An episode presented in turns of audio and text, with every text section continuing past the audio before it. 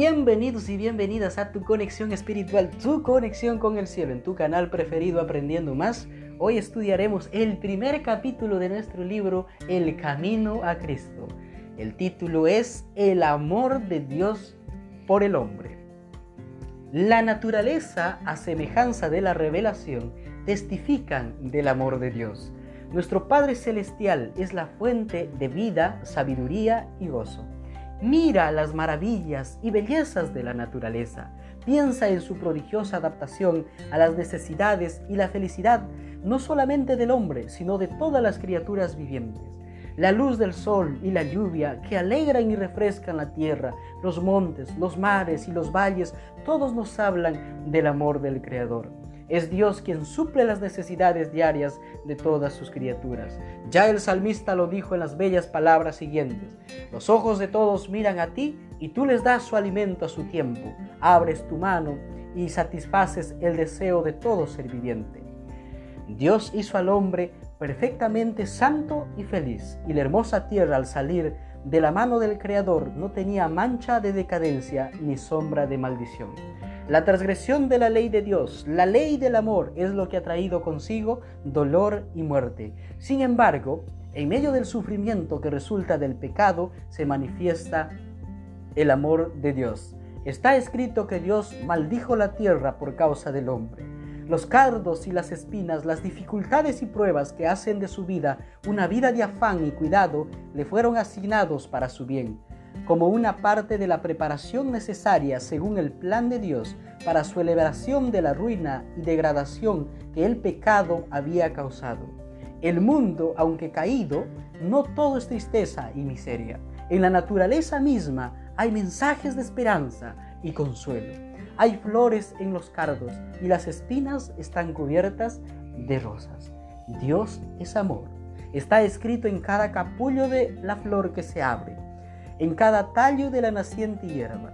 Los hermosos pájaros que llenan el aire de melodías con sus preciosos cantos, las flores exquisitamente matizadas que en su perfección perfuman el aire, los elevados árboles de los bosques con su rico follaje de viviente verdor, todos dan testimonio del tierno y paternal cuidado de nuestro Dios y su deseo de ser feliz a sus hijos. La palabra de Dios revela su carácter él mismo ha declarado su infinito amor y piedad. Cuando Moisés oró, te ruego que me muestres tu gloria, el Señor respondió, yo haré pasar toda mi bondad delante de tu rostro. Esta es su gloria. El Señor pasó delante de Moisés y proclamó, Jehová, Jehová, Dios fuerte, misericordioso y piadoso, tardo para la ira y grande misericordia y verdad, que guardas misericordia a millares, que perdonas la iniquidad, la rebelión y el pecado. Eres tardo para enojarse y de grande misericordia, porque se deleita en la misericordia.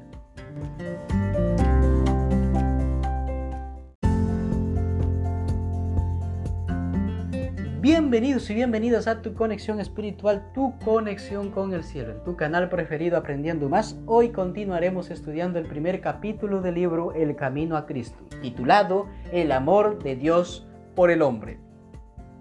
Dios ha unido nuestros corazones a Él con señales innumerables en los cielos y en la tierra.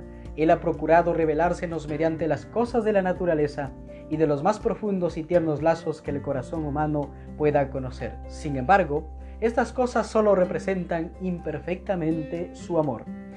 Y a pesar de que se habían dado todas estas evidencias, el enemigo del bien cegó la mente de los hombres para que ellos miraran a Dios con temor, para que lo considerasen severo e implacable. Satanás indujo a los hombres a concebir a Dios como un ser cuyo principal atributo es una justicia inexorable, es decir, como un juez severo, un duro y estricto acreedor. Pintó al Creador como un ser que estaba vigilando con ojos celosos para discernir los errores y las faltas de los hombres y así poder castigarlos con juicios. Fue para disipar esta sombra oscura, para revelar al mundo el infinito amor de Dios, que Jesús vino a vivir entre los hombres. El Hijo de Dios descendió del cielo para manifestar al Padre. A Dios nadie le vio jamás. El unigénito Hijo que está en el seno del Padre, Él le ha dado a conocer. Nadie conoce al Padre sino el Hijo, y aquel a quien el Hijo lo quiere revelar. Cuando uno de sus discípulos le pidió, muéstrame al Padre, Jesús respondió, ¿tanto tiempo hace que estoy con vosotros y no me has conocido, Felipe? El que ha visto a mí, ha visto al Padre. ¿Cómo pues dices tú, muéstrame al Padre? Jesús, al describir su misión terrenal, dijo, el Señor me ha ungido para dar buenas nuevas a los pobres, me ha enviado a sanar a los quebrantados de corazón, a pregonar libertad a los cautivos y vista a los ciegos y a poner libertad a los oprimidos. Esta fue su obra. Se dedicó a hacer el bien y a sanar a todos los oprimidos de Satanás. Había aldeas enteras donde no se oía un gemido de dolor en casa alguna, porque él había pasado por ellas y sanado todos sus enfermos. Su obra daba evidencias de su unción divina. En cada acto de su vida revelaba amor, misericordia y compasión. Su corazón rebosaba de tierna simpatía por los hijos de los hombres. Tomó la naturaleza de los hombres para poder alcanzarlos en su necesidad. Los más pobres y humildes no tenían temor de acercarse a él. Aún los niñitos se sentían atraídos hacia él. Les gustaba subir a sus rodillas y contemplar ese rostro pensativo que irradiaba benignidad y amor. Jesús no suprimió una palabra de verdad, pero siempre lo profirió la verdad con amor. En su trato con la gente ejercía el mayor tacto y la atención más cuidadosa y misericordiosa. Nunca fue áspero, nunca habló una palabra severa innecesariamente, nunca produjo en un corazón sensible una pena innecesaria. No cesuraba la debilidad humana, hablaba la verdad, pero siempre con amor.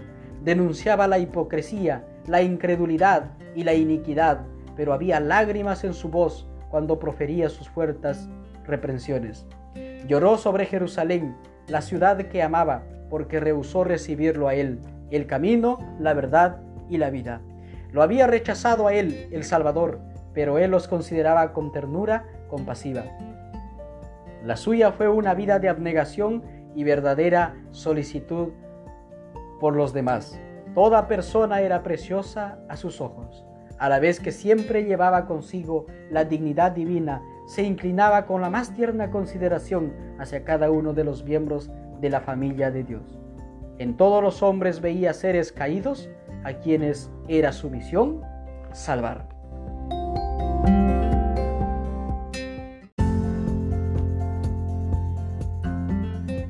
Bienvenidos y bienvenidas a tu conexión espiritual, tu conexión con el cielo, en tu canal preferido Aprendiendo Más. Hoy continuaremos estudiando el primer capítulo del libro El Camino a Cristo, titulado El amor de Dios por el hombre. Tal es el carácter de Cristo, como se reveló en su vida. Este es el carácter de Dios. Del corazón del Padre es de donde las corrientes de compasión divina manifestadas en Cristo fluyen hacia los hijos de los hombres. Jesús, el tierno y compasivo Salvador, era Dios manifestado en carne. Jesús vivió, sufrió y murió para redimirnos. Él se hizo varón de dolores para que nosotros pudiésemos ser hechos participantes del gozo eterno. Dios permitió que su Hijo amado, lleno de gracia y de verdad, viniese de un mundo de gloria indescriptible a un mundo corrompido y manchado por el pecado, oscurecido por la sombra de la muerte y la maldición. Permitió que dejara el seno de su amor, la adoración de los ángeles, para sufrir vergüenza, insulto, humillación, odio y muerte. Por darnos la paz cayó sobre él el castigo, y por su llaga fuimos nosotros curados. Contémplalo en el desierto, en el Getsemaní, sobre la cruz. El inmaculado Hijo de Dios tomó sobre sí la carga del pecado. El que había sido uno con Dios sintió en su alma la terrible separación que produce el pecado entre Dios y el hombre. Esto arrancó de sus labios el angustioso clamor, Dios mío, Dios mío, ¿por qué me has desamparado? La carga del pecado el conocimiento de su terrible enormidad y la separación del alma de Dios fue lo que quebrantó el corazón del Hijo de Dios. Pero este gran sacrificio no puede ser, no fue hecho con el fin de crear amor para con el hombre en el corazón del Padre, ni para predisponerlo a salvar. No, no. De tal manera amó Dios al mundo que ha dado a su Hijo unigénito. No es el Padre, no es que el Padre nos ame por causa de la gran propiciación, sino que proveyó la propiciación porque nos ama. Cristo fue el medio por el cual el Padre pudo derramar su amor infinito sobre un mundo caído. Dios estaba en Cristo reconciliando consigo al mundo.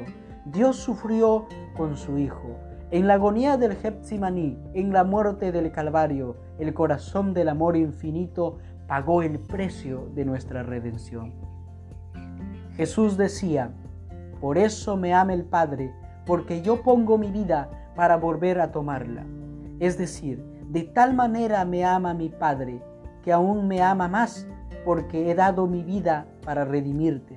Soy muy amado por mi Padre, porque me convertí en tu sustituto y garante, porque entregué mi vida y tomé tus obligaciones, tus transgresiones por medio de mi sacrificio.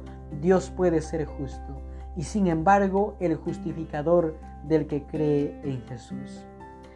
Nadie sino el Hijo de Dios podía efectuar nuestra redención, porque sólo Él, que estaba en el seno del Padre, podía darlo a conocer. Sólo Él, que conocía la altura y la profundidad del amor de Dios, podía manifestarlo. Nada menos que el sacrificio infinito hecho por Cristo en favor del hombre caído podía expresar el amor del Padre hacia la humanidad perdida. De tal manera amó Dios al mundo que dio su Hijo unigénito. Lo dio no solamente para que viviera entre los hombres, no solo para que llevase los pecados de ellos y muriera como su sacrificio, lo dio a la raza caída. Cristo iba a identificarse con los intereses y las necesidades de la humanidad. El que era uno con Dios se ha unido con los hijos de los hombres con lazos que jamás serán quebrantados.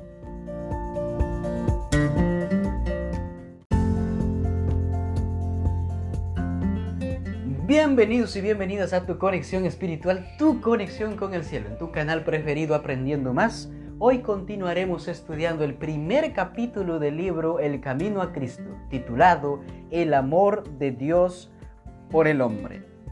Jesús no se avergüenza de llamarlos hermanos. Es nuestro sacrificio, nuestro abogado, nuestro hermano, llevando nuestra forma humana ante el trono del Padre, y por las edades eternas será uno con la raza que ha redimido, el Hijo del Hombre.